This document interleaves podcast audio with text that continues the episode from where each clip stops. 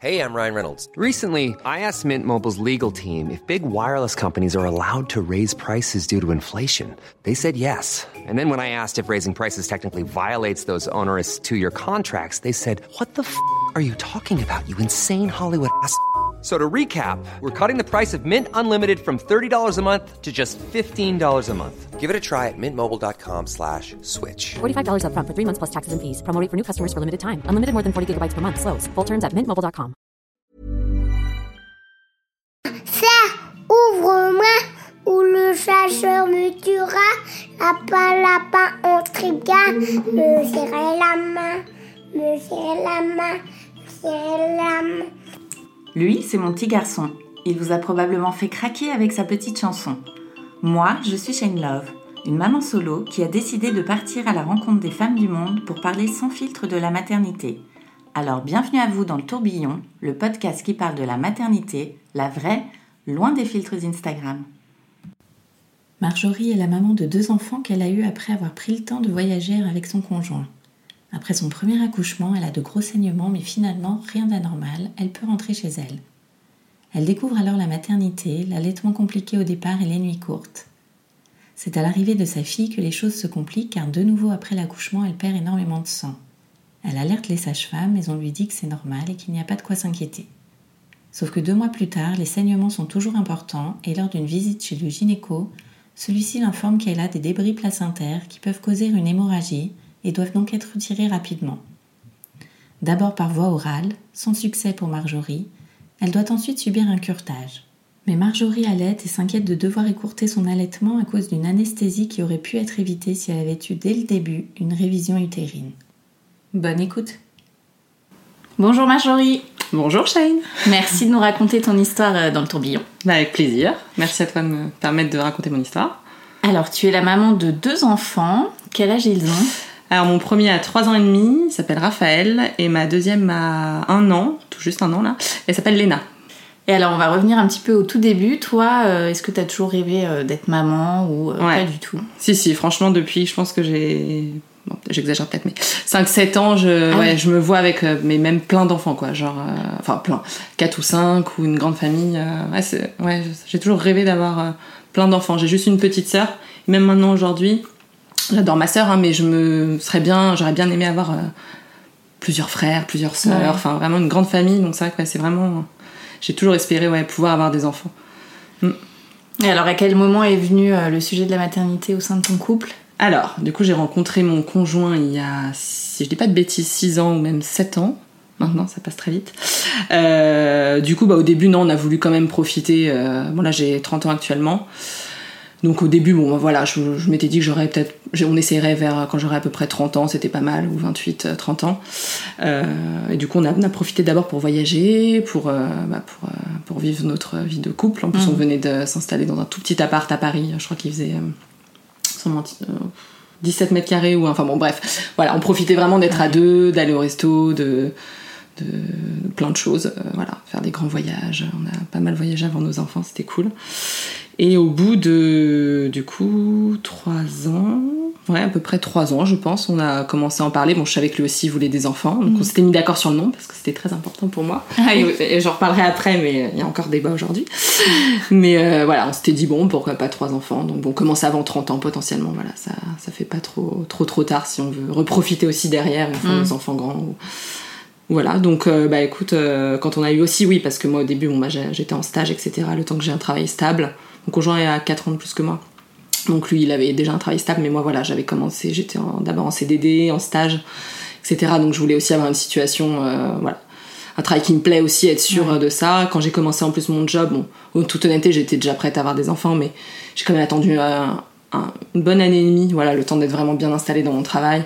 Puis bon, j'allais pas prendre un job et tout de suite pas, euh, enfin, tirer Ouais. ciao, je suis enceinte quoi. Donc euh, c'est vrai que, euh, ouais, on a, j'ai attendu un peu que tout, euh, voilà, qu'on ait, qu'on ait bien profité entre guillemets de, de tout ce qu'on voulait faire et, et après on a commencé à, à essayer. Et euh, bah, ça a marché assez rapidement. Donc euh, ça a marché, je crois qu'au début. euh, Moi, je prenais la pile depuis 15 ans. Donc en plus, c'est vrai que je m'étais. Enfin, depuis mes 15 ans, excuse-moi. Donc ça faisait un peu moins de 15 ans. Et je m'étais dit, je, je sais pas, en plus, j'avais un pressentiment depuis toute petite que, que j'aurais un problème, je sais pas pourquoi, pour tomber enceinte. Ou que Ah ça oui. mettrait du temps. Ou que. je sais pas, où j'avais plus, à mon avis, en vérité, j'avais plus peur qu'il quelque chose qui me. C'était tellement un rêve que j'avais vraiment peur qu'il y ait quelque chose qui me freine là-dedans. Donc en plus, c'est vrai que je crois que j'avais même arrêté la pilule un peu en avance, avant qu'on veuille essayer vraiment, en me disant, bon, bah, de toute façon, je la prends depuis tellement longtemps qu'à mon avis, ça va mettre des mois. Puis quand on lit un peu sur Internet, on se rend compte, voilà, faut. Déjà, même si ça met un an, c'est encore dans la norme, entre guillemets. Donc c'est vrai que voilà, j'avais arrêté un peu en avance, on avait calculé un peu les cycles pour faire attention les premiers mois. Euh, voilà, puis après, donc on a la première fois qu'on a essayé le premier cycle, ça n'a pas tout, ça n'a pas fonctionné, et la deuxième fois, ça a fonctionné. Euh, bon, ça s'est mal terminé, mais ça, ça a fonctionné. Donc déjà, j'étais contente parce que j'ai appris que j'étais enceinte. Euh, donc euh, test de grossesse et tout, donc super super contente, mon conjoint aussi, enfin tout va bien. J'avais fait une prise de sang pour confirmer ça. Bon, maintenant aujourd'hui je, je savais, enfin j'aurais dû savoir à ce moment-là que ça allait mal se terminer, parce qu'en fait le taux était, euh, c'est de bêta HCG était très très faible. Il était à 25 je crois. Et euh, vu le- la date à laquelle on avait eu un rapport, ça pouvait pas être à 25 quoi, parce qu'il est censé doubler toutes les 48 heures. Donc bon, mais à l'époque, je, je, c'est vrai que je, ça me disait rien, moi. Pour moi, 25, il y a marqué enceinte. Donc je me souviens même que j'avais appelé ma gynéco en disant bah, qu'est-ce que je fais, je suis enceinte. Et elle m'avait même pas dit euh, le taux est inquiétant. Elle m'avait dit non, mais ça sert à me consulter pour l'instant. Refaites une prise de sang dans quelques jours pour voir. Là, c'est trop récent. Bon, donc moi, j'étais vraiment. Euh, euh, ouais, j'étais vraiment contente en fait euh, du, du truc. Donc je- pour moi, j'étais enceinte quoi. Donc Oui, aucun oui. souci. Mm. Et je me souviens, ouais, quand. euh, alors, je l'ai pas. J'ai dû rester enceinte trois semaines. hein Mm. à peu près.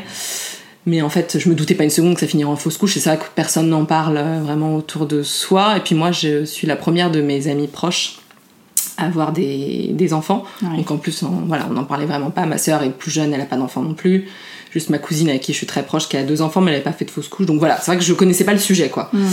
Et ouais, je me souviens dans un repas de famille en plus avec, avec mes beaux-parents, j'ai commencé à perdre du sang. Bon, voilà, je me suis dit, il y a un problème. Hein. Et en plus, on ne l'avait pas encore dit à mes beaux-parents parce qu'on ça faisait ouais, trois semaines, donc on- voilà, c'était trop jeune. Euh, et donc, euh, bon, j'ai, j'ai, attendu, je me souviens, le, tout le repas de famille comme ça. Bon, Ah je oui perdais du sang, ouais, ouais, parce que bon, bon, je savais, quand j'ai perdu tout le sang, je savais que bon, c'est, je connaissais quand même le mot fausse couche, donc j'avais j'avais pas de doute, c'était pas un peu de sang, quoi, c'était, et voilà, donc je voulais pas les mettre mal à l'aise, tu vois, donc euh, bon, ils ont fini le repas, ils sont partis, puis après on a, on a appelé SOS médecin qui nous a dit d'aller aux urgences. Et je me souviens, ouais, c'était de ces urgences-là à Gare du Nord. C'était horrible parce que c'était déprimant. En plus, euh, c'est ça qui est un peu triste. Bon, et encore, moi, je relativise parce que j'ai fait une fausse couche à trois semaines. hein. Il y a bien, bien pire. Mais quand on va aux urgences, on est mélangé avec les femmes enceintes. Et du coup, c'est c'est vachement dur quand. euh, et encore vraiment, je, je, je pèse mes mots parce que je relativise, ça fait que trois semaines et il y a des cas bien. J'ai vu des cas bien pires. Mais quand t'as les femmes à côté en même temps qui sont enceintes et tout, c'est vachement dur. Surtout qu'aux urgences, t'attends quand même des heures. Je me souviens, je sais pas combien de temps on avait attendu parce qu'en plus, quand t'es enceinte depuis trois semaines, t'es pas une, euh, t'es pas dans les urgences, euh, dans les premières urgences quoi. Donc t'attends vraiment longtemps. Entre les femmes qui accouchent, les femmes voilà qui ont des trucs plus graves. euh, donc Tu te disais quoi toi à ce moment-là? Je me disais, euh, j'étais très pessimiste sur ce moment-là. Je me, en fait, j'avais, je me dis putain, je fais une fausse couche et ça va être tout le temps comme ça. Quoi. Je sais pas pourquoi j'avais ce, moi, je- pourtant je suis optimiste dans la vie, mais ouais, pas surtout en fait. C'est vrai que là-dessus, j'ai, je sais pas pourquoi toujours cette inquiétude que que j'allais pas réussir à, parce que comme c'est mon plus grand rêve, enfin c'était mon plus grand rêve entre guillemets. Euh, j'avais l'impression que quelque chose allait me, tu vois, m'empêcher de le, réaliser. Et si ça avait été le cas, ça aurait été le, drame de ma vie. Bon, aujourd'hui, heureusement, il existe plein de choses qui permettent d'aider, euh, etc., à tomber enceinte. Mais du coup, je me disais, tiens, une fausse couche, bah voilà, ça va être ça mon problème. Et puis tout de suite, hein, moi, j'ai fait ma fausse couche internet. euh, Enfin, des direct aux urgences, hein, fausse couche, voilà, fausse couche à répétition, euh, Ouais. euh, des femmes qui en font des, des dizaines, enfin, enfin des cas, bon, j'exagère, mais mais il y a aussi il y a vraiment des cas comme ça. Et donc je me dis voilà, bah c'est ça mon problème, moi, je vais faire des fausses couches à répétition. Donc non, franchement, ça a été dur. euh, même si je relativisais, et puis bon, quand j'en parlais à mes amis, même si elles ont pas d'enfants, bon. Tout le monde me disait, mais tu vois, c'est ce voile positif et euh, tu tombes enceinte facilement. Ouais, mais bon, je, le perds. Donc, j'aurais préféré pas tomber enceinte tout de suite. Et, et ça, ça, c'était un peu ce que tout le monde m'a dit. euh, bon, ça me réconfortait pas des masses, mais euh, bon, voilà. Bon, après, c'est dur de trouver quoi dire dans ces moments-là aussi, mais. Mais bon, je pense que je l'aurais mieux vécu si j'avais pas eu à attendre, euh, sans mentir, hein, on a dû attendre 6-7 heures aux urgences en Ah voyant oui. défiler les femmes enceintes. Donc en plus tu cogites, etc. J'aurais préféré que ça se termine, euh, voilà. Donc après, bon, j'ai été reçue aux urgences, bref, rien de... Ça s'évacuait finalement naturellement, donc ce qui est très bien. Euh, donc rien à faire d'autre en fait, juste... euh, voilà. Et donc ils me disaient, oui, ils m'ont- ils m'ont confirmé, hein, oui, c'est normal, une fausse couche, même deux, euh, c'est à partir de trois qu'on s'inquiète, c'est tout à fait normal. Bon, pourquoi pas. Bon, je restais quand même pessimiste. Il m'a conseillé quand même d'attendre un cycle. Alors il y a un débat là-dessus aussi, hein, parce qu'il y en a qui disent qu'on est plus fertile juste après un- une fausse couche, donc vaut mieux essayer maintenant. D'autres qui disent d'attendre plusieurs mois. Bon, peu importe. Moi j'ai attendu un cycle, que ça se refasse. En plus, on partait avec mon conjoint juste après en voyage en Nouvelle-Zélande pendant un mois. On avait posé un mois de, de congé, c'était cool. Et je m'étais dit, bon bah voilà, on va être détendu, on, Ouais. va, on va recommencer là-bas quoi. Et, euh, et j'avais bien fait attention de prendre de l'acide folique avant. Euh, je me souviens que ma gynéco m'avait quand même prescrit de la, de la progestérone à prendre euh, au moment où tu tombes enceinte en fait. je crois que c'est les trois premiers mois. Euh, voilà, donc euh, voilà, j'avais pris mes précautions pour essayer de minimiser au maximum les, les risques de faire une fausse couche, même si je sais que c'est un phénomène naturel. Et voilà. Donc on part en Nouvelle-Zélande, donc ça c'était top, parce que ça permet, de penser à autre chose. Euh, et euh, je tombe enceinte en Nouvelle-Zélande. Donc oui, en effet, j'ai de la chance dans ce côté-là, ça que je tombe enceinte assez, assez facilement. Et cette fois, ça a marché. Bon, le taux, rien à voir. hein. C'était pas 24, c'était, j'ai plus 900 ou 1000, quoi. Donc déjà, je me suis dit, oui, en fait, maintenant que je sais un peu, euh, ou même quand je vois après des témoignages de femmes qui ont vécu la même chose, c'est vrai que bon, puis euh, j'en reparlerai, mais j'ai fait aussi une deuxième fausse couche après. Et c'est pareil, en fait, le taux, euh, Ouais, voilà. directement, il était bas. Ouais, j'aurais dû, j'aurais même pas dû m'attacher à cette grossesse, quoi. Même Ouais. si, alors euh, attention, je. euh, je parle seulement parce que moi je savais que mon rapport avait eu lieu 2-3 semaines après. Je sais qu'il y a des femmes qui sont en parcours de, de FIV, etc., qui vont faire peut-être une prise de sang juste après avoir été inséminées ou quelques jours après. Bon, bah là potentiellement c'est normal que le taux soit faible puisqu'il va, il commence forcément par être faible et après il double. Mais moi, vu le, la date du rapport, bon bah voilà, j'aurais dû être. euh, Enfin, si j'avais su, j'aurais su que 24 c'était pas. Donc voilà, donc je tombe enceinte de mon premier enfant, donc très contente, surtout vu le taux. Alors là, Ouais. même si j'étais quand même très stressée, surtout quand on dit il doit doubler toutes les 48 heures, donc au bout de 48 heures, je refais le truc, Euh, il double, donc ça c'était cool. Et je crois que j'étais tellement stressée que j'ai dû refaire encore 48 heures après. Et bon, pareil, il, doit- il avait dû redoubler aussi, donc, euh, donc cool. Donc là, vraiment, je me suis projetée. On a quand même attendu euh, allez, 4 mois avant de l'annoncer, euh, parce que moi je m'étais dit, bon, bah de toute façon, voilà, si je fais une fausse couche au bout de 3 mois, Ouais, c'est resté dans ta tête quand ouais, même. franchement, ouais. Et puis euh, j'étais assez excessive. Alors déjà, j'étais pas immunisée contre la toxo. En fait, parce que ce qui a été difficile aussi dans cette fausse couche, c'est que je me suis dit, dans la première, c'est que je me suis dit, qu'est-ce que j'ai fait de mal en fait Euh, Même si je, même si on lit hein, que c'est un phénomène naturel, etc. On se dit quand même, attends.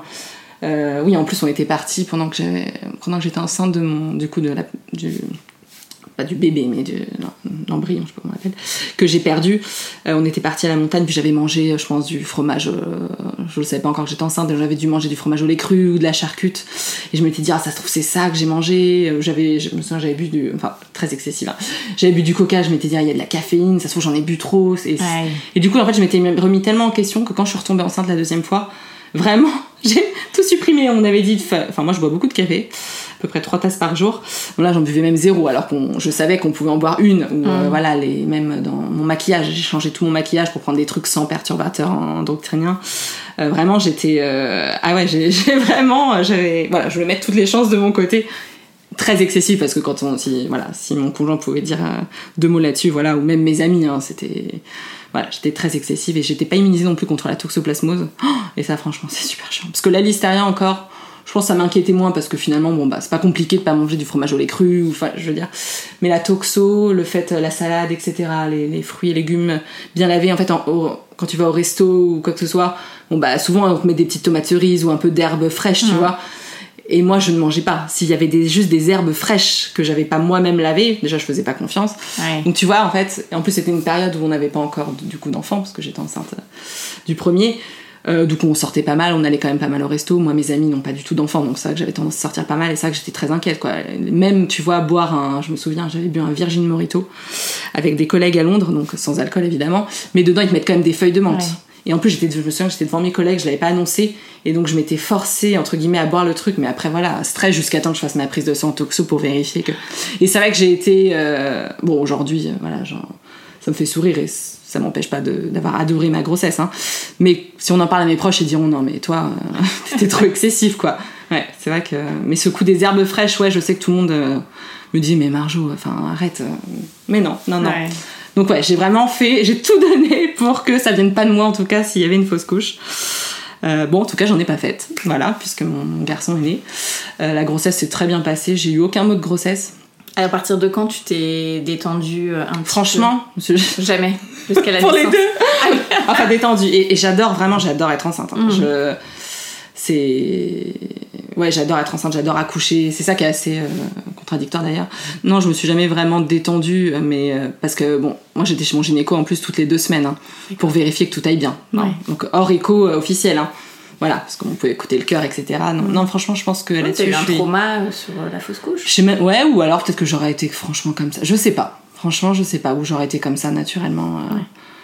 Je sais pas. Ouais ouais. Franchement euh, et j'avais pas de symptômes de grossesse en plus les trois premiers mois donc je me souviens que je me disais mais attends je suis vraiment enceinte ou vraiment aucune nausée aucune euh, les seins douloureux mais sans plus enfin pas de fatigue. Alors c'est cool hein franchement euh, mais c'est vrai que euh, voilà, euh, je me sentais pas enceinte, donc non, si j'ai été quand même rassurée quand j'ai senti bouger, faut dire ce qui est, parce qu'en fait j'avais juste à le sentir bouger tous les jours pour savoir qu'il allait bien et être rassurée en fait. Donc ça c'était cool. Et en général, bon bah, enfin, c'est mieux d'ailleurs, il bouge quand même euh, euh, tous les jours, donc du coup c'est vrai que j'avais plus besoin d'aller chez le, faire la démarche d'aller chez le gynéco pour vérifier. Donc si j'ai quand même été plus détendue à ce moment-là, mais je faisais toujours super gaffe avec la toxo, ça c'est clair et net. Ouais, quitte à manger des trucs qui me plaisent moins ou la viande je la faisais ultra cuire. euh, mais ça a été pareil pour les deux. Hein. Pourtant, je m'étais dit, j'avais dit à mon conjoint, non, mais tu verras pour le deuxième, ce sera pas pareil, je serai hyper détendue. Mais non, non. Plus, il y a le Covid par-dessus. Enfin, on en reparlera, mais voilà. Donc, euh, non, non, la grossesse très bien passée. euh, franchement, euh, non, rien à dire. Jusqu'au jour où, deux semaines avant mon terme, du coup, j'ai accouché. Donc, c'est venu d'un coup. Pareil, j'ai jamais vraiment eu de contraction euh, avant. euh, du coup, je savais vraiment pas du tout ce que c'était une contraction. Bon, bah, je l'ai su le moment où ça l'a. Je me souviens, c'était euh, un vendredi soir. Je crois que c'était un vendredi soir, ouais. Après un épisode de Colanta. J'aime beaucoup Colanta. Euh, ouais, 22h30 d'un coup, quoi. Alors, j'étais en pleine forme, et d'un coup, c'est vrai que j'ai commencé à avoir des contractions. J'en avais jamais eu avant. Et puis, je savais qu'il y avait un truc, quoi. Je me souviens que on nous avait dit à l'hôpital dans les cours à l'accouchement qu'il fallait attendre euh, un petit moment avant, tu sais, je sais plus combien de temps, hein, mais. euh, d'aller à la maternité. Bon, bah, moi, inquiète que je suis, je suis allée tout de suite à la maternité. De toute façon, je me doutais que c'était ça. Deux semaines avant le terme en plus. Euh, donc voilà, donc ça c'était le, ouais, la veille du 11 novembre. Euh, donc je vais à la maternité le soir. Donc euh, là, je... c'était long parce que je crois que j'étais ouverte qu'à 1. Donc tu vois, en plus, euh, bon, moi je voulais la péri. Oui, t'avais fait un projet de naissance ou non, tu voulais la péridurale Non, et franchement, je- à l'époque, je savais même pas ce que c'était un projet de naissance. Enfin, je crois qu'elle avait dû me demander, j'ai un projet de naissance. Bah, je veux juste accoucher, quoi. Qu'il aille bien. Enfin, non, franchement, j'étais. C'est ça que maintenant, on en parle de plus en plus de Mm. ça. Non, je savais que je voulais la péri, ça que j'avais pas de doute là-dessus. Euh, voilà, je... donc j'attendais de la voir parce que je crois qu'elle pouvait, enfin, en tout cas, elle me conseillait de la mettre que quand je, à partir de 3 ou 4. Ou... Donc fallait vraiment attendre et ça a été. alors, mon accouchement a duré 12 heures. En vrai, ça va. Mais du coup, j'ai dû attendre bien 6 heures de, de contractions très fortes. Ah Enfin, oui, quand même. voilà, donc euh, ça a été, ouais, ça a été long. euh, je me souviens quoi, je- y avait une douche dans la chambre de l'hôpital. Surtout que je suis arrivée vraiment au tout début, hein, donc bon, en même temps, j'aurais- je sais pas si j'aurais fait beaucoup de choses de plus chez moi, mais du coup, je prenais des douches pour me détendre. Bon, après, finalement, c'est vrai que ça fait très mal les contractions, mais euh, je sais que ma ma sœur a peur d'avoir des enfants juste parce qu'elle a peur d'accoucher. Mais vrai ce que je dis, toujours, c'est que ça fait tellement mal, mais ça s'arrête en fait. Enfin, c'est ça qui est, fou, c'est que Bon, ça, t'en as très souvent, mais je veux dire, tu sais que t'as ta contraction, elle se termine. Ça, t'es en pleine forme, hop, et puis ça recommence. Donc en fait, c'est vraiment ça. C'est pas une douleur euh, qui va durer comme ça, enfin en tout cas pour moi, durer comme ça longtemps euh, sans s'arrêter. Donc tu sais que tu vas pouvoir récupérer tout de suite après ta contraction. Donc c'est vrai qu'au final, bon, ça, non, mais ça fait hyper mal. D'ailleurs, j'ai pris la péridurale, donc, et je ne sais pas du tout, je ne connais pas la douleur qui pourrait, pourrait y avoir après la péridurale. Mais euh, enfin, si je l'avais pas pris, excuse-moi. Mais euh, mais c'est vrai que ouais, non, je suis contente de l'avoir eu. Franchement, au bout de 6 heures, j'étais voilà, j'avais pas spécialement peur de, de la piqûre ou quoi. Bon, il l'a fait assez facilement. Voilà, et après, c'est vrai qu'on est super soulagé, quoi. Franchement, euh, bon, le seul truc un peu embêtant, c'est vrai que t'es sur ton lit et tu peux pas bouger, quoi. Donc t'attends, t'attends que ça passe. Puis en plus, euh, alors il me l'avait pas tellement dosé que ça. Quoique, je, je chantais quand même pas les contractions. hein. donc, euh, bon, je chantais un peu que ça se durcissait, mais vraiment sans douleur. Donc c'est vrai qu'après, là, le temps est beaucoup plus long. Bon, au moins, tu reprends ton portable, tu recommences à essayer de t'occuper. Et ça a reduré du coup 6 heures après la péridurale. Et puis en- après, bon, bah, la sage-femme surveille, etc., comme pour tout le monde, euh, jusqu'à temps qu'il y a un moment, je suis, je crois, dilatée à, ouais, à 9 ou 10 même, non, même 10. Je crois que j'étais déjà dilatée à 9 ou 10, mais elle m'a dit on va attendre quand même que le bébé descende. Donc euh, je crois qu'elle m'a mis sur le côté pour euh, qu'il ait la tête le plus bas possible pour pouvoir sortir. Et puis voilà, moi je sentais rien, mais elle m'a dit bon bah maintenant bah faut pousser. Bon bah là c'est assez marrant parce que d'un coup t'es es dans ton lit et ça qu'avec la péri tu sens pas grand chose quand même. Enfin en tout cas moi la manière dont elle était dosée je sentais pas grand chose. Et, euh, Et euh, voilà, donc euh, bah, là j'ai poussé, ça n'a pas duré. Alors si quand même, enfin rien de grave hein, non plus, mais au début ouais, j'ai dû pousser une ou deux fois. En plus j'avais pas appris à pousser moi je crois dans mes cours. euh, Non, on avait parlé, euh, on avait visité l'hôpital, on avait parlé de des suites de couches, euh, comment se passe un accouchement, tu vois, mais on n'avait pas parlé de, j'avais pas, on m'a jamais appris à pousser quoi. Bon finalement c'est, un... enfin je trouve que c'est assez instinctif. Ouais. Bah, tu pousses, tu pousses quoi. Bon, c'est- non mais voilà. Je- Mais bon, voilà, donc je pousse une ou deux fois, je crois que ça fait, ça fait rien. Et en fait, d'un coup, le cœur du- de mon fils s'est mis à, à descendre. Donc là, elle m'a dit, c'est, je me souviens qu'elle a appelé la gynéco. Euh, et elle m'a dit, vous poussez maintenant, ou soit il sort maintenant, ou soit euh, non, c'était pas euh, césarienne, mais c'était euh, forceps où on va devoir mettre un instrument parce que c'est, faut qu'il sorte maintenant, quoi. Et je me souviens que j'ai fait cette dernière poussée et je me souviens que la gynéco entrait dans la chambre et non, en fait, il venait de sortir, quoi. Donc ça, c'était cool, même si j'ai eu quand même une, une épisio. Euh, Bon, j'en reparlerai, mais euh, voilà. Donc mon fils est sorti, c'était génial, et il allait très bien. Voilà, Ouais. au final, il est sorti à temps. Euh, voilà, donc euh, le 11 novembre euh, 2017. hein, voilà. Donc non, c'était super. Euh, voilà, après ça c'est... Bon, avec la, la péri, on est obligé d'attendre plusieurs euh, moments euh, avant de pouvoir être remonté en chambre. Euh, j'ai saigné, bah déjà là, c'est vrai que bon, rien, au final, ça s'est arrêté là. Mais j'ai saigné beaucoup et je me souviens que même la, enfin, donc du coup, dans mon premier accouchement, elles avaient rappelé le gynéco pour voir si c'était normal que je saignais autant. Et je me souviens qu'elle m'appuyait Ah oui. pas mal sur le ventre pour voir si j'avais, déjà, il y avait eu un truc comme ça. Si t'avais Euh, des restes. euh, Ouais, des- ou ouais, ou faire une, hémo- une hémorragie, parce que je crois qu'il y a des cas, euh, il y a des cas d'hémorragie euh, qui peuvent être plus graves. Euh, ouais, donc j'avais été en observation plus longtemps que je crois que je dis peut-être une bêtise, mais quand on a la péri, on doit attendre un, un peu de, à peu près deux heures en salle. Ou... Et donc là, j'avais déjà attendu beaucoup plus parce qu'elle trouvait que je saignais un peu trop. Bon, après, ils avaient vérifié le placenta. euh, euh, voilà, il était complet. bon, mais ça c'est très bon. Par la suite, il n'y a pas eu de souci. hein. Hmm. Euh, donc euh, bon, écoute, euh, voilà. Après ça s'est calmé, je suis remontée en chambre. voilà, j'ai saigné après pendant, sans- je sais plus trop, mais ça m'a pas choqué. Ils disent que tu peux saigner pendant 6 à 8 semaines, je crois. J'ai dû saigner 4 semaines. Voilà, et ça s'est arrêté normalement. Et alors le retour à la maison euh, Le retour à la maison, euh, ça fait bizarre quand même, parce que c'est vrai qu'à la maternité, on est quand même dans un. Comment dire, on prend vra- vraiment soin de nous. Et puis quand c'est le premier enfant, en plus, moi, je ne savais pas trop comment faire avec mon conjoint. Ce qui a été dur, du coup, bah, déjà à l'hôpital, puis encore plus euh, à la maison, donc c'est moi l'allaitement. Donc je m'étais dit, bon, je l'allaiterai euh, si je peux. En fait, une fois que j'ai commencé, j'ai eu envie de réussir, en fait. Donc même si ça a été compliqué, même si avant, quand, quand j'étais enceinte, quand on me posait la question, je disais, bon, on verra si j'y arrive, si j'y arrive pas, c'est pas grave, quoi. Mais euh, quand j'ai commencé, j'ai eu envie de réussir et ça a été tout de suite très compliqué. Euh, beaucoup de crevasses en fait. Et puis il arrivait pas, ou alors j'arrivais pas, enfin tous les deux je pense, il arrivait pas à prendre le sein quoi. Donc en fait apparemment il t'était juste le, le téton quoi. Enfin il, il t'était pas le sein en entier. Donc du coup ouais, j'avais des crevasses. Déjà au bout de, déjà la maternité je crois, j'avais des crevasses, c'était l'enfer. Ça faisait ouais, super mal. Plus l'épisio qui était quand même assez grande donc je pouvais pas non plus m'asseoir.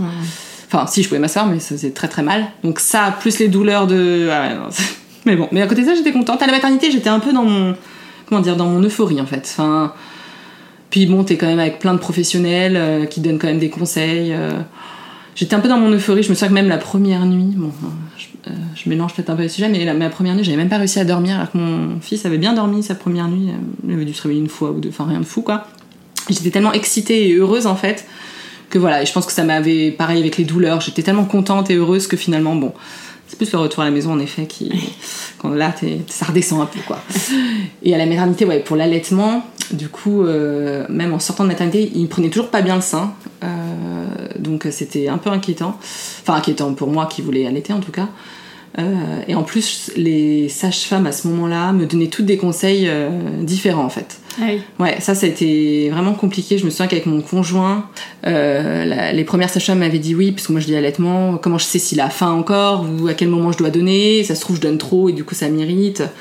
Bon, donc elle m'avait dit non, mais il faut faire toutes les deux heures. Euh. Et je me souviens, le dernier jour avant de sortir à la maternité, on a vu une autre, parce que du coup ça tourne hein, sur les sur les deux trois jours où tu restes à la maternité, une autre sage-femme qui, nous avait dit mais non, pas du tout, c'est à la demande. Et là on était certains avec mon conjoint, on dit bah non, ça fait deux jours qu'on nous dit que c'est toutes les deux heures, donc donc on était enfin complètement perdus, on s'est dit bah non, faut, en fait, faut, c'est quoi la règle? Ouais. Donc bon, et puis c'est vrai qu'on fait vachement, quand c'est le premier, euh, bon j'avais lu des trucs, hein, mais euh, on sait pas trop, donc on fait confiance.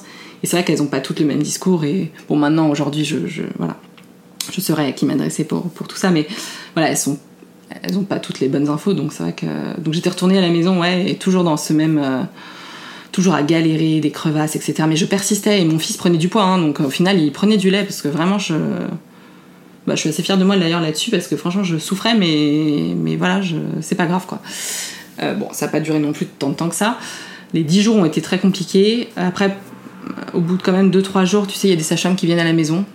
Et là, j'ai eu la chance, euh, du coup, peut-être 2-3 jours après être rentrée chez moi, d'avoir rencontré une super sage-femme qui est aussi conseillère en allaitement pour coup, et qui m'a donné une super technique en fait. Euh, du coup, j'avais des crevasses seulement à certains endroits des seins.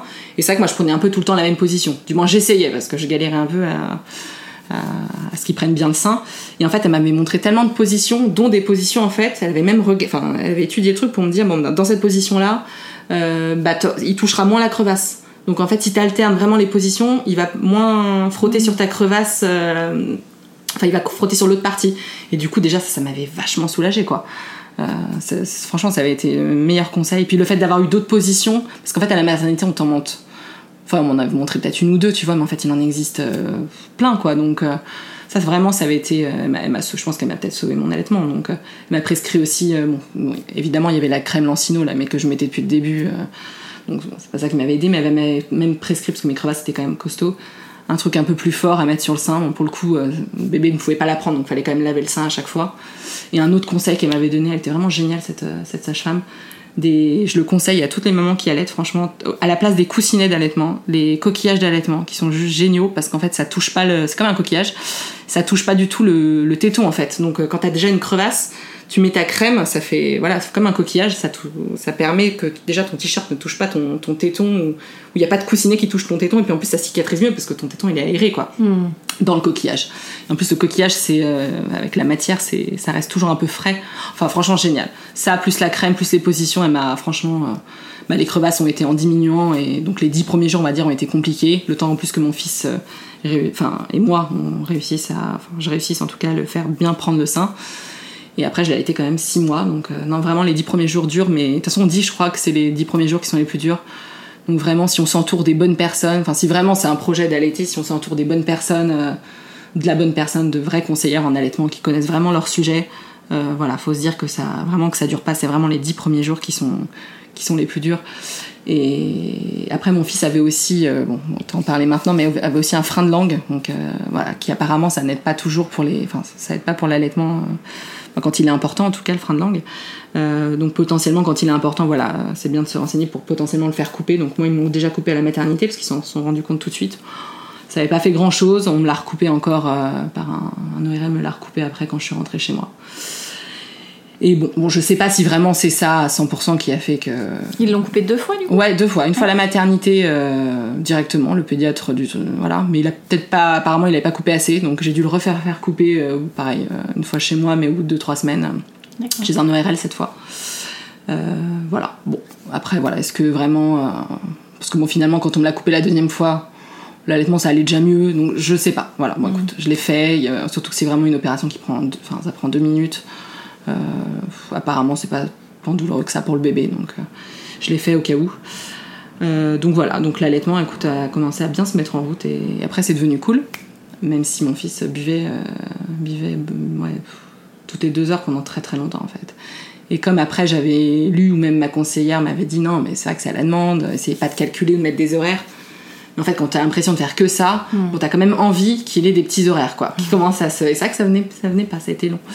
Ça a été très long. euh, C'est ça qui était un peu stressant. Enfin, c'est ça qui est un peu stressant dans les post-accouchement, je trouve, c'est qu'on s'est c'est qu'on on a enfin moi je m'attendais à avoir des règles comme ça qu'on me dise bon bah voilà faut que tu fasses comme ça comme ça et que ça marche bien en fait et en fait non c'est vraiment beaucoup plus au feeling et et du coup ça a été stressant parce qu'on moi j'ai comme beaucoup on cherche vraiment à bien faire avoir la bonne solution et on n'entend pas les mêmes choses partout et voilà même sur le sommeil hein, moi mon fils je sais que les moi je pensais qu'un bébé euh, bon bah oui il se réveillait il y avait pas de souci quoi enfin il y, a, sur- il y a des bébés comme ça d'ailleurs hein, heureusement ils se réveillent, ils dorment, ils se réveillent pour manger, euh, ils pleurent un peu, voilà, tu les rendors, tu les poses. Moi, mon fils, je pouvais pas le poser sur son berceau pendant longtemps.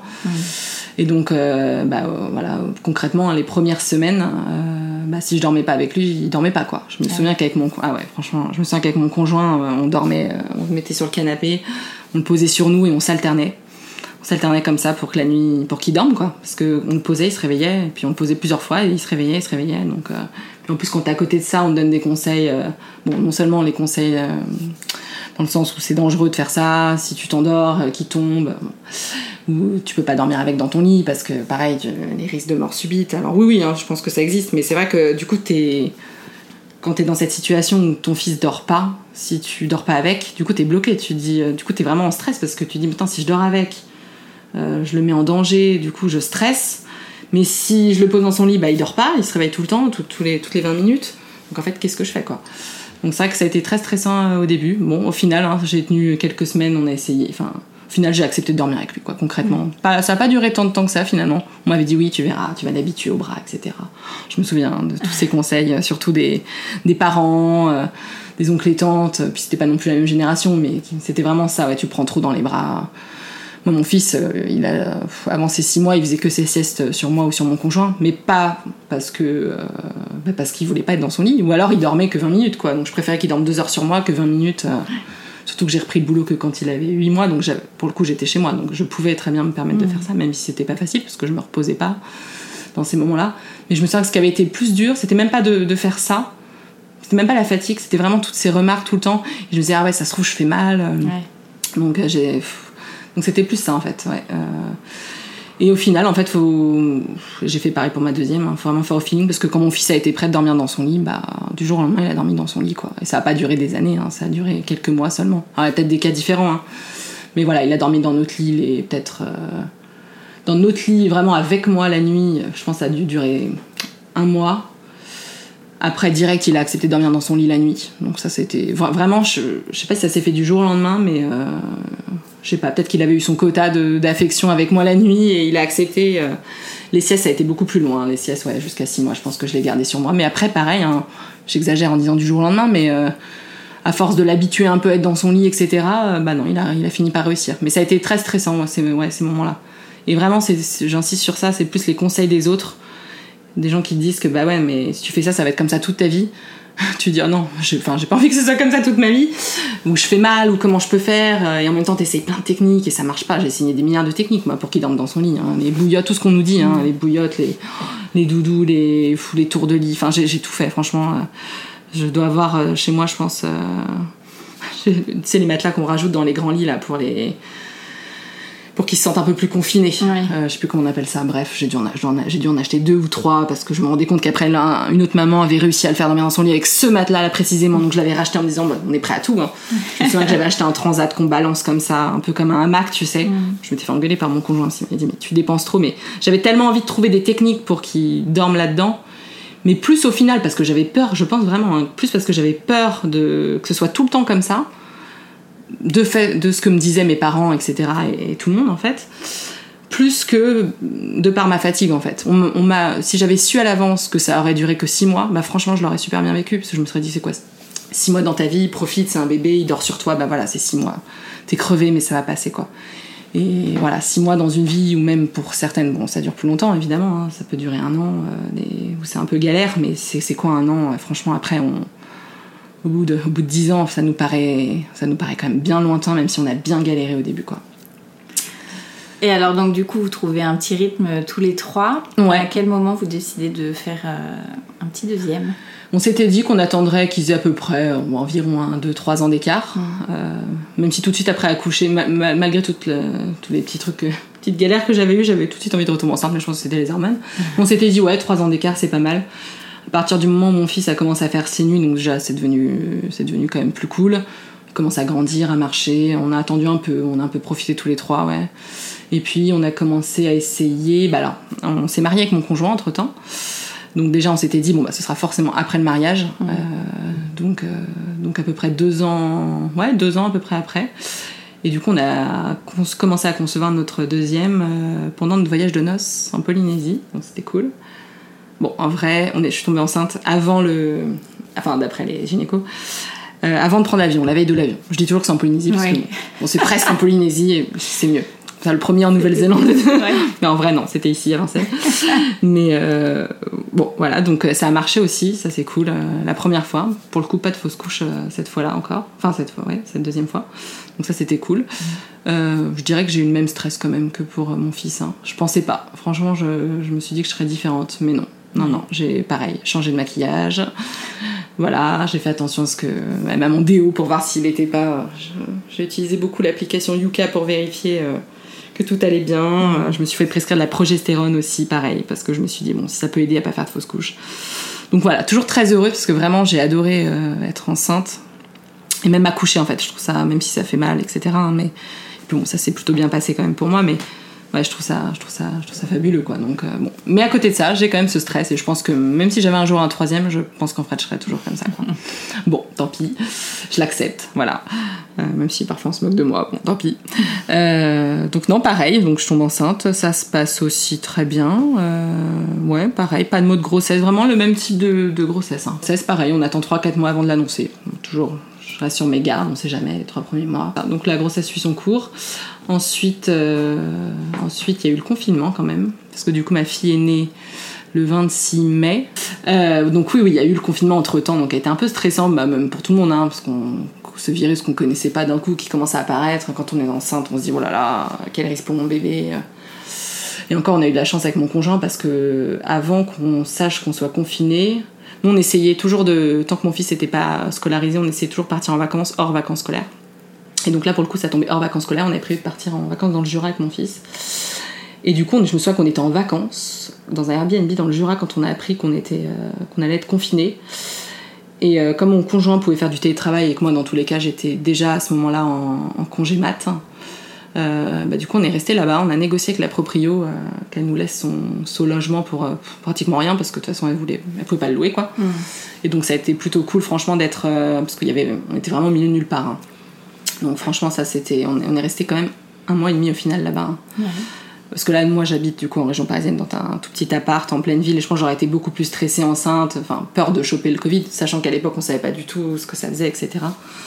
Euh, dans cet environnement-là que là-bas où il y avait, de toute façon, il y avait personne. Donc, euh, donc voilà, donc je l'ai plutôt bien vécu quand même. Euh, j'avais trouvé une sage-femme, je me souviens là-bas dans le Jura, qui j'avais fait quand même une consultation, voilà, pour voir, parce que ma seule crainte, c'était que du coup on est resté tout le mois de mars. Bon, j'ai accouché le 26 mai, mais je voulais quand même vérifier le col euh, pour voir si voilà, je prenais pas un risque non plus, euh, surtout que je marchais, je marchais quand même pas mal. Donc ouais, voilà, j'ai quand même trouvé une sage-femme pour être sûre que, que tout allait bien et tout allait bien. Donc euh, voilà, on est resté un mois et demi là-bas. Donc bon, au final, j'ai quand même bien vécu, même si bon. Quand j'en parle avec mon conjoint aujourd'hui, il me dit non mais si t'étais stressée par le Covid. Oui, bon, bon, je dois être stressée naturellement, ça doit pas me, ça doit plus trop me choquer. mais euh, bon, voilà, en tout cas, bien, ça s'est bien passé. On est retourné, euh, on est retourné chez nous. euh, après ce, ce confinement, je crois qu'on a été déconfinés, euh, je sais plus trop, mais peut-être euh, deux trois semaines avant que j'accouche. Et puis pareil, comme pour mon fils, bon là c'était pas le soir, c'était un matin. Bah, D'un coup, j'ai commencé à avoir des contractions. Voilà, bon, douloureuses. Donc voilà, je savais. Hein. Il était 5h du matin, donc c'était cool parce que j'avais eu le temps de dormir un peu. Euh, et donc là, pareil, on va à la maternité. Donc là, les papas étaient autorisés à venir, mais euh, que à partir d'une quand l'accouchement était bien. À partir du moment en fait où je crois que c'est ça, où on rentre en salle de naissance, donc fallait déjà être euh, ouverte à 5 ou 6 ou un truc- il y a un truc comme ça. Mais bon, de toute façon, mon conjoint devait aller déposer mon fils chez son frère. Donc en fait, le temps qu'il fasse ça, au moment où je suis arrivée à la maternité, en plus ça a été quand même beaucoup plus vite cette première partie, euh, avant d'être dilatée à 5 ou 6. Donc c'est vrai que très vite il a pu venir avec moi. euh, voilà, je suis arrivée à l'hôpital, j'étais déjà, ouais, j'étais déjà à 5. euh, le temps qu'il me pose la péri, ils me l'ont posé pratiquement tout de suite, donc c'est vrai que j'ai pas trop souffert. euh, Ouais, j'ai beaucoup moins souffert pour ce- cet accouchement. En tout, il a duré 6 heures. Mais c'était. franch- Franchement, sur les 6 heures, je pense qu'il y a eu 5 heures avec la péri, quoi. Donc. euh, Bon, voilà. Franchement, c'était cool. Pareil, d'un coup, elle est venue me dire bon, bah voilà, allez, on pousse. Bon, bon d'accord. Là, ça a bien marché. euh, Enfin, les trois fois, pas de soucis, ma fille est sortie. J'ai eu une petite déchirure, mais franchement. euh, Franchement, je la sentais même pas après, donc vraiment, je pense que c'était minime par rapport à ce que j'avais la première fois. Et donc là, c'est vrai que, bah, comme pour mon fils, exactement le même scénario, j'ai commencé à beaucoup saigner. Là, les conséquences sont différentes, mais euh, j'ai commencé à beaucoup saigner. Donc pareil, ils font venir le gynéco, euh, ils attendent, ils me gardent en observation plus longtemps. Bon, voilà. Bon, je me dis, ça va être pareil. Euh, bon, et puis après, le gynéco regarde, il dit non, bah, rien de, non, ça, commence à s'arrêter, vous pouvez la remettre en chambre. Bon, bref, pas d'alerte. Mais je perds quand même à l'hôpital beaucoup de caillots. Et moi, j'avais pas eu ce souvenir-là pour mon fils. Donc, ça que plusieurs fois, je me souviens que j'avais alerté les sages-femmes en disant, mais c'est normal que je perde des caillots de sang comme ça? Elle me dit, oui, oui, c'est normal, vous inquiétez pas. Bon, moi, je trouve ça bizarre quand même. C'est quand même des. enfin, c'est pas très beau, mais c'est quand même des gros caillots de sang, quoi. Je sais même qu'à un moment, je le trouvais tellement gros je, je m'avais dit, est-ce que je peux me permettre de vous le montrer vraiment pour que vous vous rendiez compte que c'est Ah oui. bizarre, quoi. Non, non, bon, euh, bon bah. Et puis, comme plusieurs professionnels différents, puisque les sages-femmes elles, elles tournent, hein, euh, m'avaient dit ça. Il y avait même un- une gynéco qui était passée. Bon, je me suis dit, bon, bah, c'est moi qui dois. Voilà. Bon, et j'étais concentrée aussi sur mon allaitement parce que je vais pas revenir dans le détail, ça a été exactement à peu près comme pour mon fils. Frein de langue, crevasse, etc. Bon, cette fois, j'étais déjà équipée, euh, les positions, les machins, donc euh, je l'ai, beaucoup mieux vécu parce que je savais que ça, ça allait pas durer. Mais ça, je m'en suis pas trop préoccupée, même si franchement, je trouvais que c'est, il y avait un truc pas normal. Mais quand euh, les professionnels nous disent que c'est, voilà, plusieurs en plus nous disent que bon, ça arrive, euh, Oui, voilà. fais confiance. Ouais, voilà, c'est ça. Donc, euh, puis j'ai eu beaucoup de tranchées. Alors, je sais pas si c'est un. euh, on en a beaucoup plus dans les deuxièmes accouchements, je crois.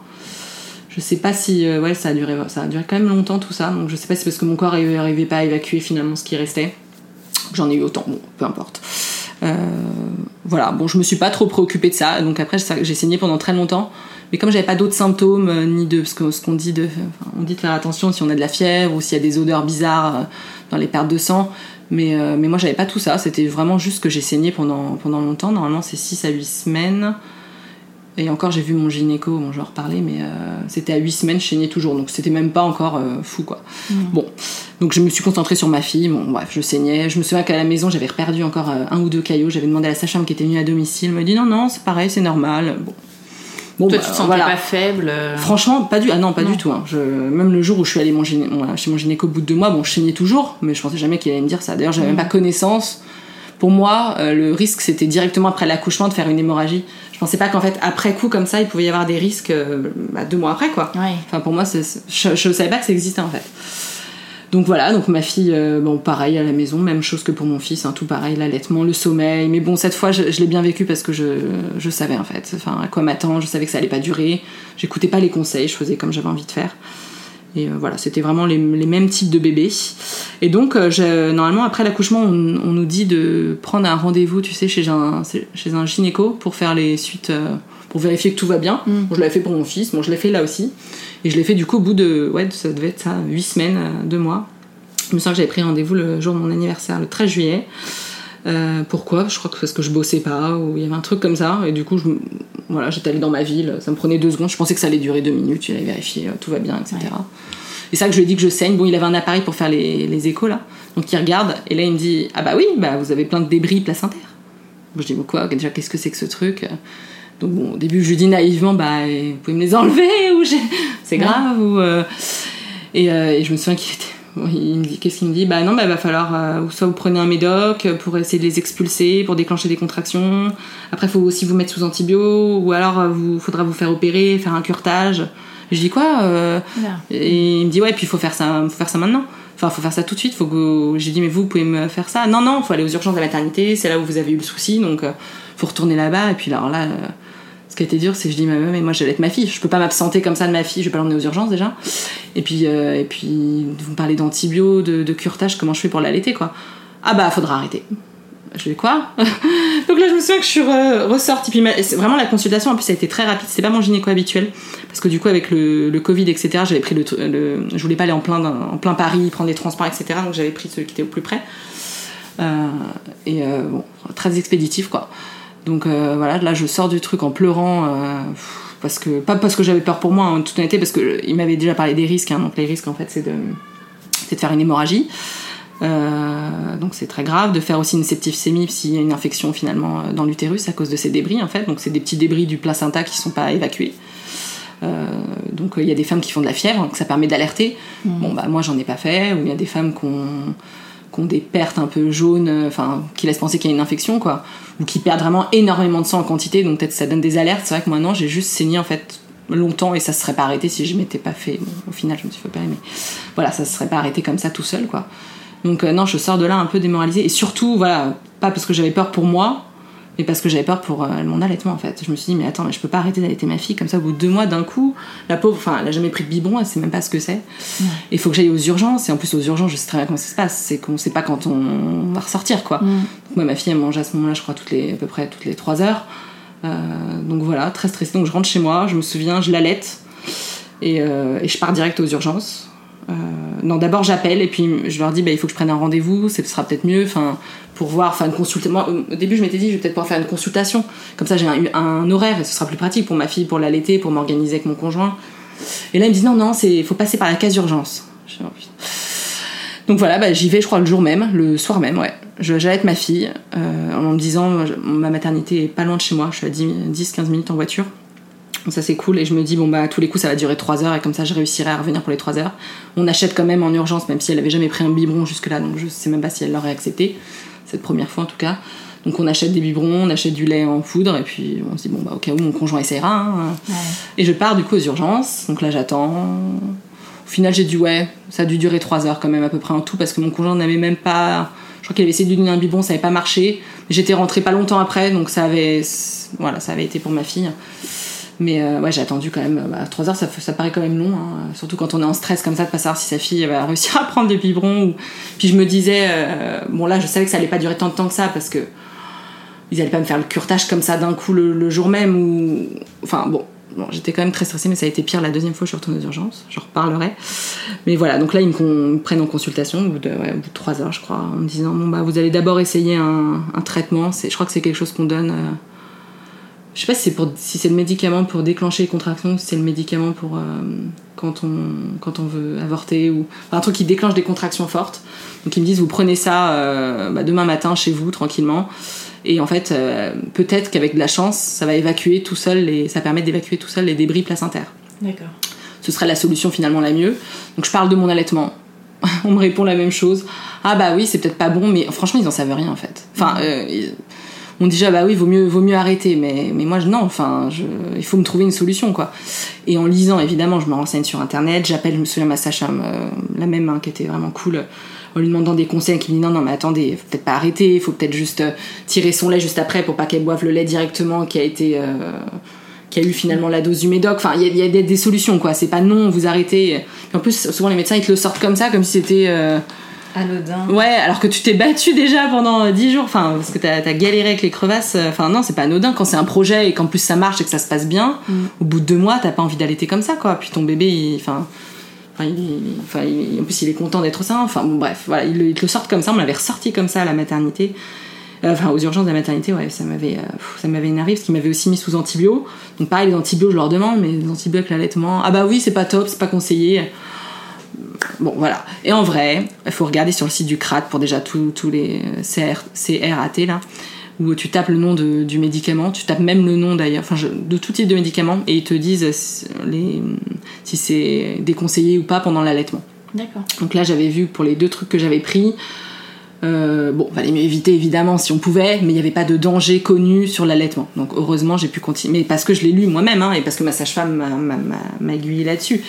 Mais euh, sinon, euh, franchement, euh, non, j'ai eu deux fois le même discours de, la part des, médecins, quoi. C'est voilà. Hum, Bah non, bah vaut mieux arrêter. Bah oui, mais on n'arrête pas comme ça. Enfin voilà. Bon bref.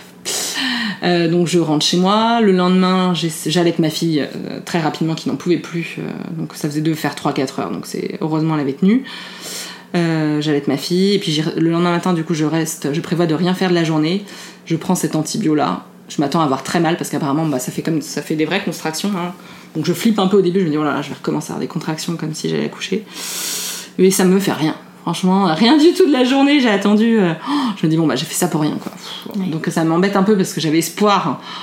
Euh, Voilà, que donc je rappelle la maternité, je me souviens, je dis bon bah là, je suis sûre que ça a rien fait, donc donnez-moi un rendez-vous pour un curtage parce que j'ai, ça a pas fait de contraction, donc forcément les débris sont toujours là. Ah bah non, faut quand même vérifier, parfois on sent pas trop, mais ça permet quand même d'évacuer. Et ils voulaient pas, je sais, je sais pas pourquoi, je sais pas c'est pareil dans toutes les maternités, ils voulaient pas me donner un rendez-vous pour un curtage en fait. Enfin, fallait forcément que je repasse par la case d'urgence pour qu'ils regardent encore euh, dans l'utérus s'il y avait les débris. Donc fallait refaire ce truc d'urgence. Donc potentiellement passer des heures. Ensuite, fallait qu'ils trouvent une place pour un curtage. Euh, donc donc y passer la journée. Donc là je me suis dit là je sais. Donc j'avais prévu d'y retourner le lendemain matin. Très tôt, au plus tôt possible. Il m'avait dit venez à l'ouverture, comme ça potentiellement ça ira plus vite. Euh, je savais que ma- la journée, ma fille, elle fallait qu'elle mange. Quoi. Donc euh, là, il allait falloir. euh, donc j'achète plusieurs. On essaye la veille avec mon conjoint de lui donner un biberon. Elle refuse le biberon. Donc là, je me suis dit, oh ça va être horrible. Oh, Je sais pas. Donc j'achète plein de marques de biberons différentes. J'achète plusieurs laits différents. Je me dis, bon, bah, il va essayer. hein, il va- Et donc je pars le matin hyper angoissée en me disant. Bon, là, c'était plus le souci du médicament ou- qui allait m'empêcher d'allaiter. C'était plus, bah, comment est-ce qu'elle va prendre le biberon pour se nourrir? Je veux bien qu'elle prenne un biberon. Moi, j'avais prévu, j'avais acheté un tire-lait en urgence parce que j'avais même pas commandé euh, de. Tu sais, quand tu allaites, tu peux prendre avec euh, gratuitement à la pharmacie. Tu sais, euh, la Sécu te rembourse ton euh, un tire-lait pour que tu puisses tirer ton lait. Moi, je déteste tirer mon lait de base, donc j'en avais même pas prévu là. Donc j'en achète un, un manuel en urgence en pharmacie parce que bon, bah, j'allais pas tenir une journée sans tirer mon lait, quoi. En me disant, bah, j'espère qu'aux urgences, je vais trouver un endroit pour tirer mon lait. Ou... Puis je voulais pas perdre, j'avais aussi peur de ça, de perdre finalement mon. Enfin, que je produise moins, ou enfin, j'en j'en sais rien, quoi. Bon, heureusement, ma sage-femme, heureusement, qui était là tout du long, franchement, par message, je me souviens pour me rassurer. euh, voilà, me disant que c'était pas une journée, euh, si je tirais un petit peu, ça allait rien faire pour mon allaitement, quoi. C'était plus ma fille qui allait se nourrir, mais bon, elle me rassurait en me disant, de toute façon, elle va pas se laisser mourir de faim, vous inquiétez pas. Et au final, ça s'est bien passé, enfin, parce que je suis partie le matin. Au final, j'ai passé la journée, je me souviens que je suis partie à 7h, je suis rentrée chez moi, il était 18h. Je vais raconter un peu, un peu la journée, mais. Et, euh, et elle a pris un biberon dans la journée et elle a accepté. Et ce sera le seul biberon qu'elle a accepté de prendre avant des mois, puisque j'ai galéré de, de fou à sevrer ma fille. Donc, comme quoi.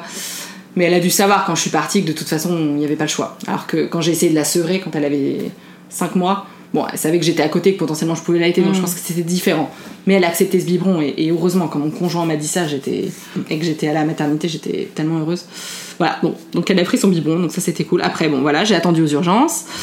Euh, donc il revérit, donc j'attends vachement longtemps. Et là, je me sens que ça s'est très mal passé parce que parce que à ce moment-là, ma fille avait pas encore pris son, son biberon et donc euh, je me souviens que j'attendais, j'attendais. Il y avait plein d'urgences devant moi, de, de femmes enceintes, mais normal, hein, qui allaient accoucher, enfin des trucs bien plus urgents que moi. Moi, c'était juste des débris placentaires. Euh, en plus, j'avais déjà été sous antibio, donc le risque d'infection, d'infection, finalement, il était, il était écarté. Fallait juste les enlever, quoi. Euh, donc euh, j'attends longtemps et puis je vois l'heure qui passe. Non mais il est, il est 11 heures, c'est pas possible. Je, je suis même pas passée par la case urgence. Il faut que je, déjà que je fasse le curtage après, qui n'est même pas programmé. Donc est-ce qu'ils vont pouvoir me le faire? Et ma fille, bah, j'espère qu'elle va, qu'elle va réussir à se nourrir, quoi. Bon, elle a réussi au final, hein, à prendre un seul biberon dans la journée, mais elle en a pris un. Mais au début, je le savais pas, quoi. Donc je me j'insistais aux urgences, je disais, mais si, mais juste faites-moi cet écho, quoi. Et après, vous m'envoyez vers le, vers les, vers les curetages, et comme ça, vous vous occupez des vraies urgences, quoi. En plus, j'avais mal au sein de fou parce que bah, ça commençait à faire super mal. Et dans le, là, dans les urgences, en fait, j'ai pu tirer à- mon lait après en chambre, mais dans les urgences, il y avait aucun endroit pour s'isoler. Et je sais pas, je me voyais pas tirer mon lait comme ça. En plus, j'ai- vraiment, euh, j'étais en pleurs et j'ai insisté, j'ai insisté. Bon, au final, je me souviens que mon conjoint a même appelé les urgences en disant c'est inadmissible. Enfin, vous avez vous aviez qu'à lui donner un rendez-vous, euh, tu vois, pour un curtage, quoi, au lieu de lui faire perdre son temps comme ça, alors que je me souviens qu'il avait même exagéré en disant, mais voilà, ça- notre fille se nourrit plus. Enfin bref, ils m'ont quand même pris parce que ça prenait deux secondes, fallait juste faire une écho. Oui. Mais quelqu'un d'autre, c'est ça que je comprenais pas en fait. Quelqu'un d'autre des urgences aurait pu me le faire parce que je comprends que les urgences ce soit pour les les, les vraies urgences, les femmes qui attendent des bébés, etc. Mais euh, mais voilà, bon bref. Donc ils me la font. Donc en effet, hein, il y a toujours les débris placentaires, hein, rien de fou. Donc là, elle me dit bon bah oui, donc euh, curtage euh, ou aspiration, donc anesthésie, euh, oui parce qu'il y avait ça aussi. Donc anesthésie générale.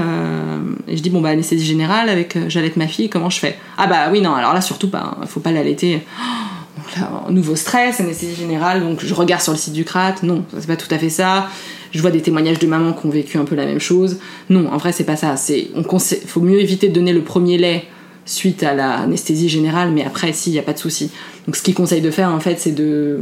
Je, dis- ça, attention, hein, de ce que j'avais lu à revérifier aujourd'hui s'il y a d'autres données, mais je me sens que j'avais du coup. euh, en fait, du coup, il fallait tirer son lait juste après l'anesthésie générale, le jeter à la poubelle, ce qui n'était pas bon. Et après, voilà, c'était voilà, c'était juste le lait produit pendant cette anesthésie-là qu'il fallait pas donner à, son, à son bébé. Donc euh, voilà, entre les discours pareils et voilà, mais euh, j'avais le choix entre un- une anesthésie générale et euh, une péridurale.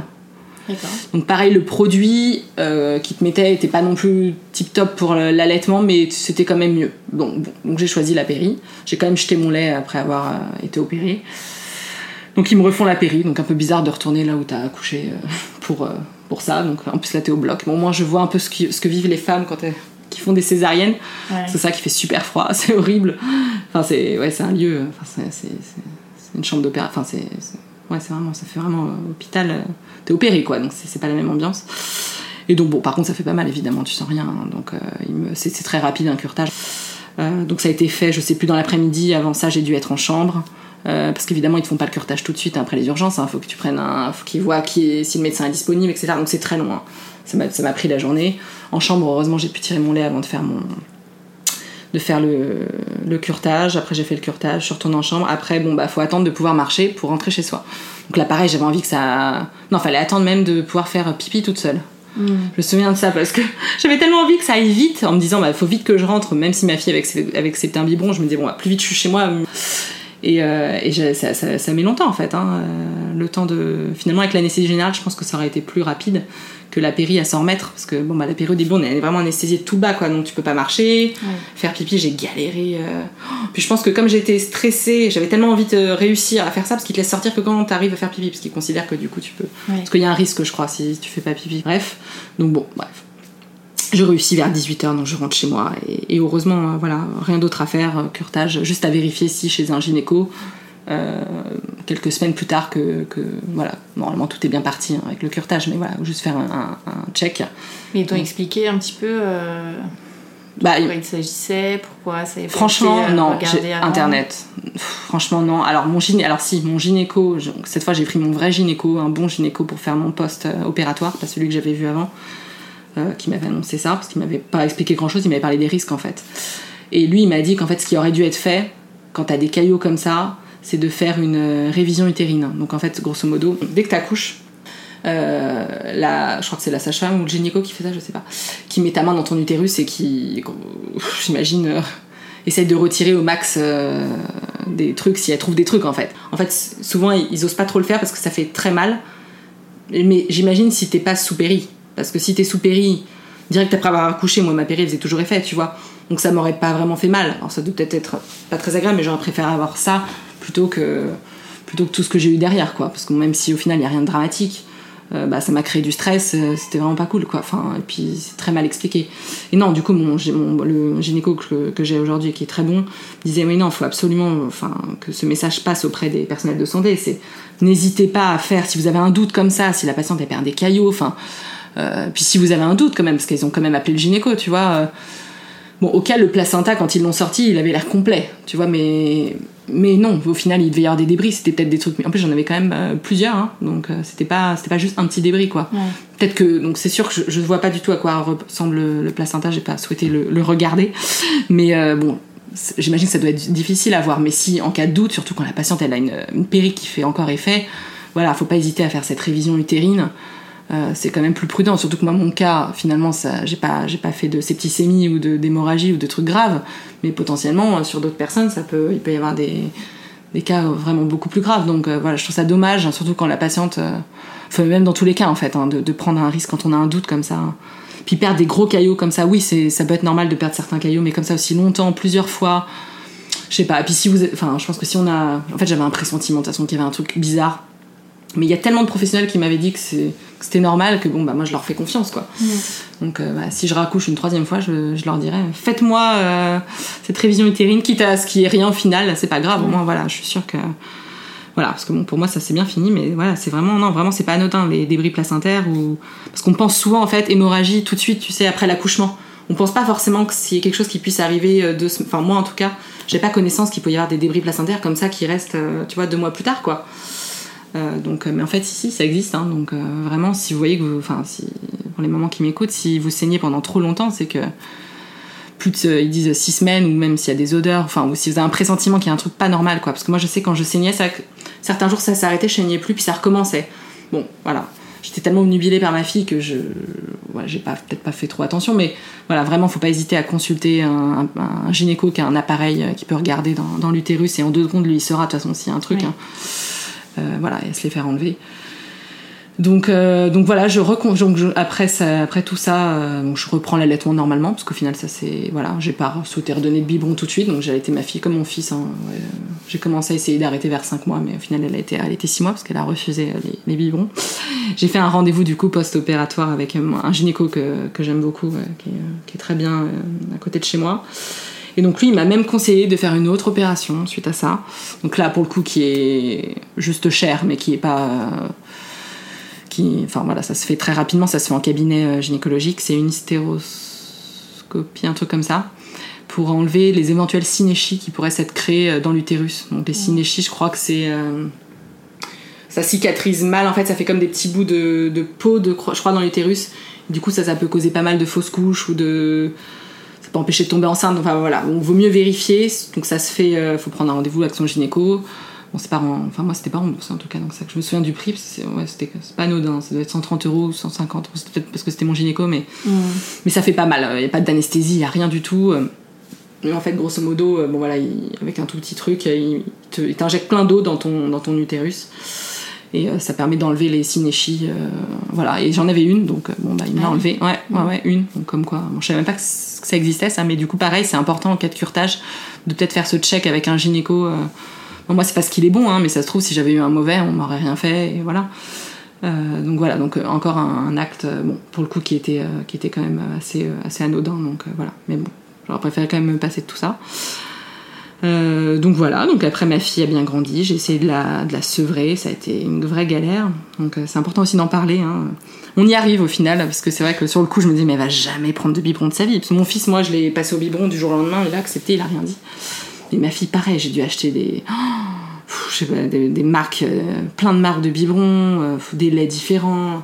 Et puis j'allais reprendre le boulot, donc j'étais en stress. Et puis pour le coup, moi je m'étais toujours dit j'allais traiter mes enfants six mois et et voilà. euh, après, j'avais pas envie. Enfin, c'était vraiment, je, je- je savais dans ma tête que j'avais envie d'arrêter, quoi. Parce qu'en plus, bon, bah voilà, j'avais envie de recommencer à pouvoir me faire des week-ends toute seule, enfin, sans eux, enfin, et quand on allait, bon, bah, on est quand même, il y a quand même des contraintes, hein, donc. euh, donc voilà, je... et de ne pas pouvoir comme ça, et puis ça a duré vraiment, hein, elle a pris euh, zéro biberon pendant un mois, quoi. Enfin, une vraie galère, quoi. Ouais. Ou alors elle buvait une gorgée et non, quoi. Et, et j'ai essayé plein de techniques, pareil, j'ai lu plein de trucs. euh, donc là franchement, j'ai eu. J'ai pas eu de, de dépression postpartum ou de trucs comme ça. Enfin, dépression, c'est fort comme mot, mais je sais plus comment on appelle ça, mais. Baby blues? Ouais, voilà, enfin, ça a été dur l'allaitement, etc. Mais je parlerai pas de baby blues. Franchement, non, parce que je m'attendais à tout ce que j'ai vécu. Mais ça, ça a été. Là, j'ai vraiment très mal vécu pendant un mois. J'étais vraiment déprimée parce que je me sentais bloquée en fait, complètement bloquée. Puis j'étais toute la journée avec ma fille toute seule et je me souviens que tous les jours, du coup, j'essayais toute seule parce que mon conjoint, bah, le- bah, il travaillait, hein, normal. Enfin, il pouvait pas m'aider, mais tout, j'étais donc j'étais toute seule en fait à essayer de lui faire essayer des biberons, des machins. Puis je vois que ça marchait pas quoi. Puis vraiment, ça ne marchait pas. Et un mois. Et au bout d'un mois, bah, franchement, il y a rien. eu- Pareil, euh, en fait, quand elle a été prête, bah, à force de lui faire essayer tous les jours, bah, elle a pris quoi. Mais un mois de. Franchement, là, c'est- j'ai été vraiment déprimée là. Franchement, je. J'avais l'impression d'être bloquée et là, je, comme je connaissais pas ce. Je pense pas qu'un sevrage pouvait être aussi compliqué. Euh, bon, euh, j'avais pareil une sage-femme super et une conseillère en allaitement qui m'avait donné plein de, plein de conseils, mais, mais voilà, donc comme quoi, pareil, ça, ça passe et, ça ne dure pas. euh, voilà, c'est rare les bébés, les bébés- qui acceptent jamais de leur vie de, de sevrer du sein. hein. Euh, D'ailleurs, je pense que ça n'existe pas, on n'a jamais vu d'adultes de 15 ans, euh, bref, prendre le sein de leur mère. Voilà, bon, voilà, mais ça passe. Mais sur le coup, ouais, c'est un peu, un peu déprimant, quoi, parce qu'on se sent bloqué.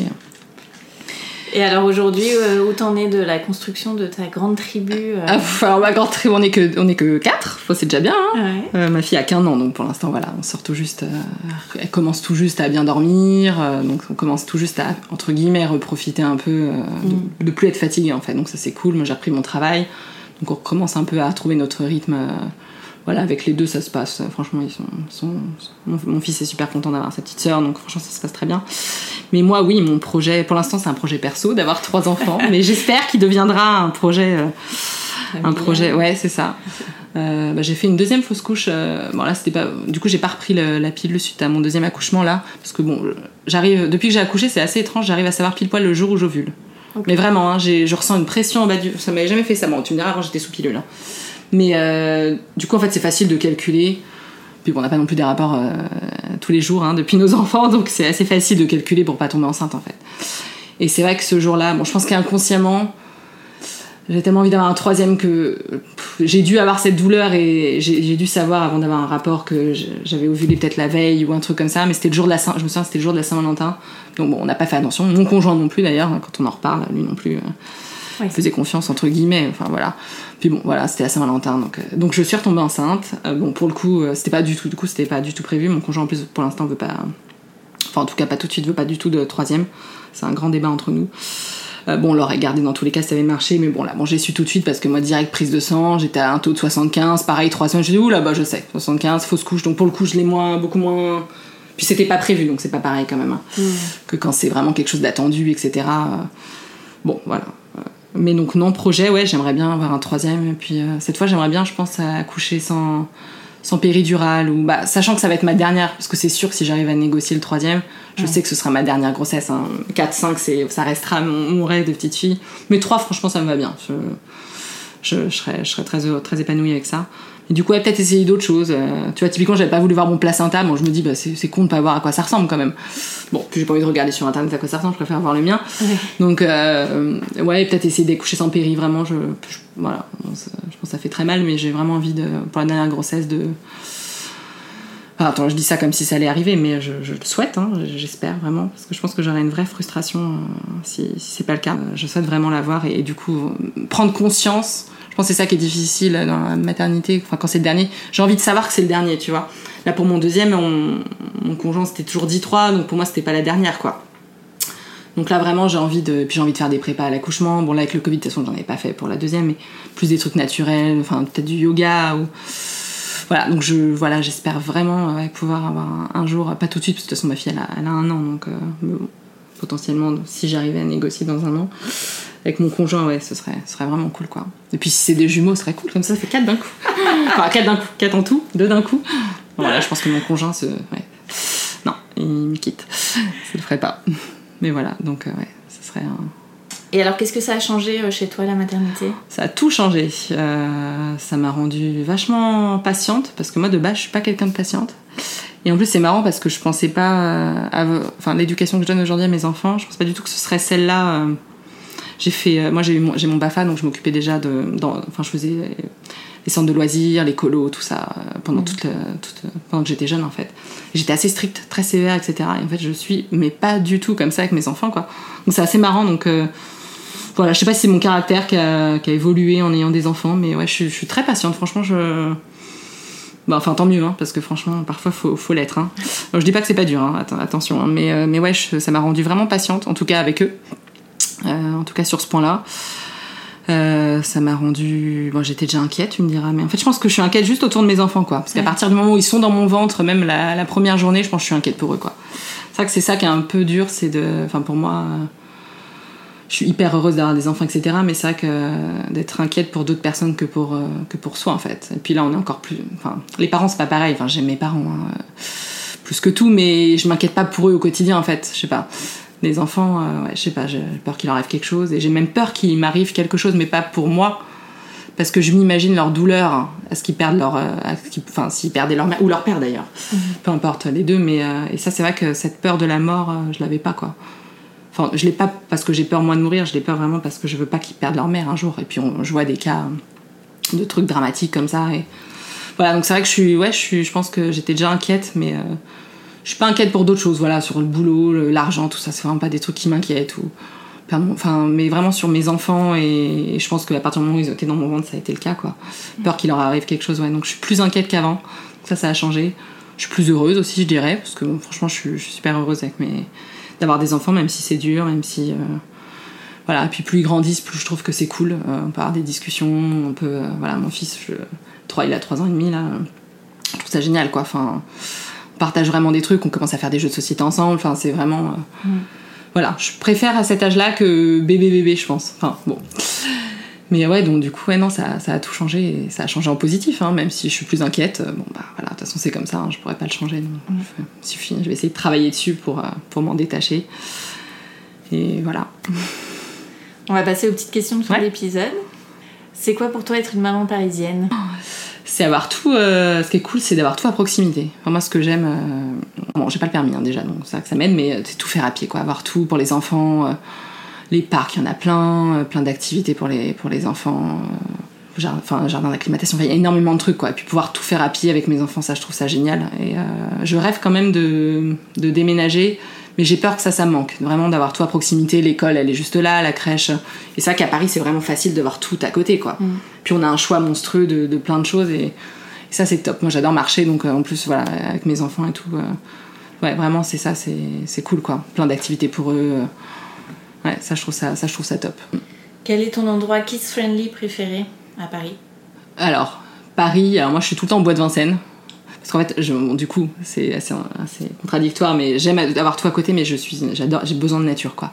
C'est vraiment un truc qui manque, donc en fait, euh, ouais, moi, le bois de Vincennes, euh, c'est- là où je passe. Je pense qu'on fait la même chose tous les week-ends avec mon conjoint. Mon fils peut faire du vélo, enfin, c'est vraiment grand, hein, comme, euh, comme, comme bois, donc il y a vraiment de l'espace, donc. non, c'est vraiment top. Il y a des lacs. Enfin, c'est vraiment. Moi, c'est là où j'emmène ouais, mes, enf- mes enfants bah, tous les week-ends. Donc, je conseille d'y aller. même des lacs où tu sais où tu peux faire de la barque et tout.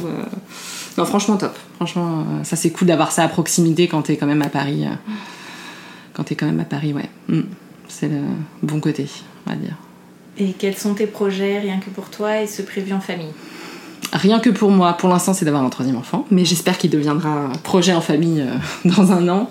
Rien que pour moi, sinon, euh, plus sérieusement, euh, j'avais commencé à écrire un livre avant, euh, voilà, ça date du coup, hein, avant mon premier. Voilà, j'aimerais le finir un jour. Bon, du coup, c'est un projet à long terme hein, quand même. Euh, voilà, rien que pour moi, comme ça, euh, prendre du temps pour moi, mais je, le fais déjà. Je, sais qu'avec mes amis, tous les deux mois, tu vois, on s'organise. Bon, ils ont pas d'enfants encore. hein. Tant mieux, comme ça c'est plus facile à s'organiser pour l'instant.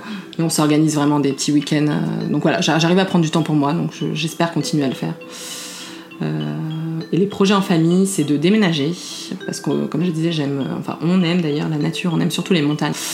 Et donc, euh, alors, plus ou moins court, moyen terme, mais euh, voilà, dans un an ou un an et demi, on, on se voit pas du tout rester euh, en région parisienne, bien que voilà, il y a des- plein de côtés positifs.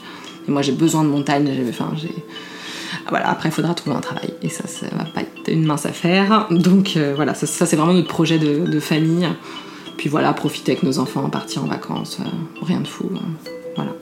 Merci beaucoup Marjorie. Bah, avec plaisir, merci à toi. Merci d'avoir écouté le tourbillon et si ce podcast vous plaît, vous pouvez le soutenir en mettant un avis et 5 étoiles sur votre application podcast. Cela m'aidera beaucoup.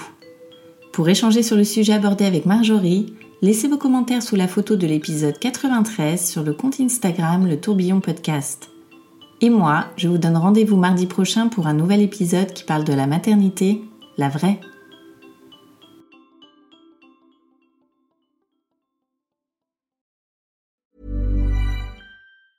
Planning for your next trip? Elevate your travel style with Quince. Quince has all the jet setting essentials you'll want for your next getaway, like European linen, premium luggage options, buttery soft Italian leather bags, and so much more. And is all priced at 50 to 80% less than similar brands. Plus, Quince only works with factories that use safe and ethical manufacturing practices. Pack your bags with high-quality essentials you'll be wearing for vacations to come with Quince. Go to quince.com slash pack for free shipping and 365-day returns.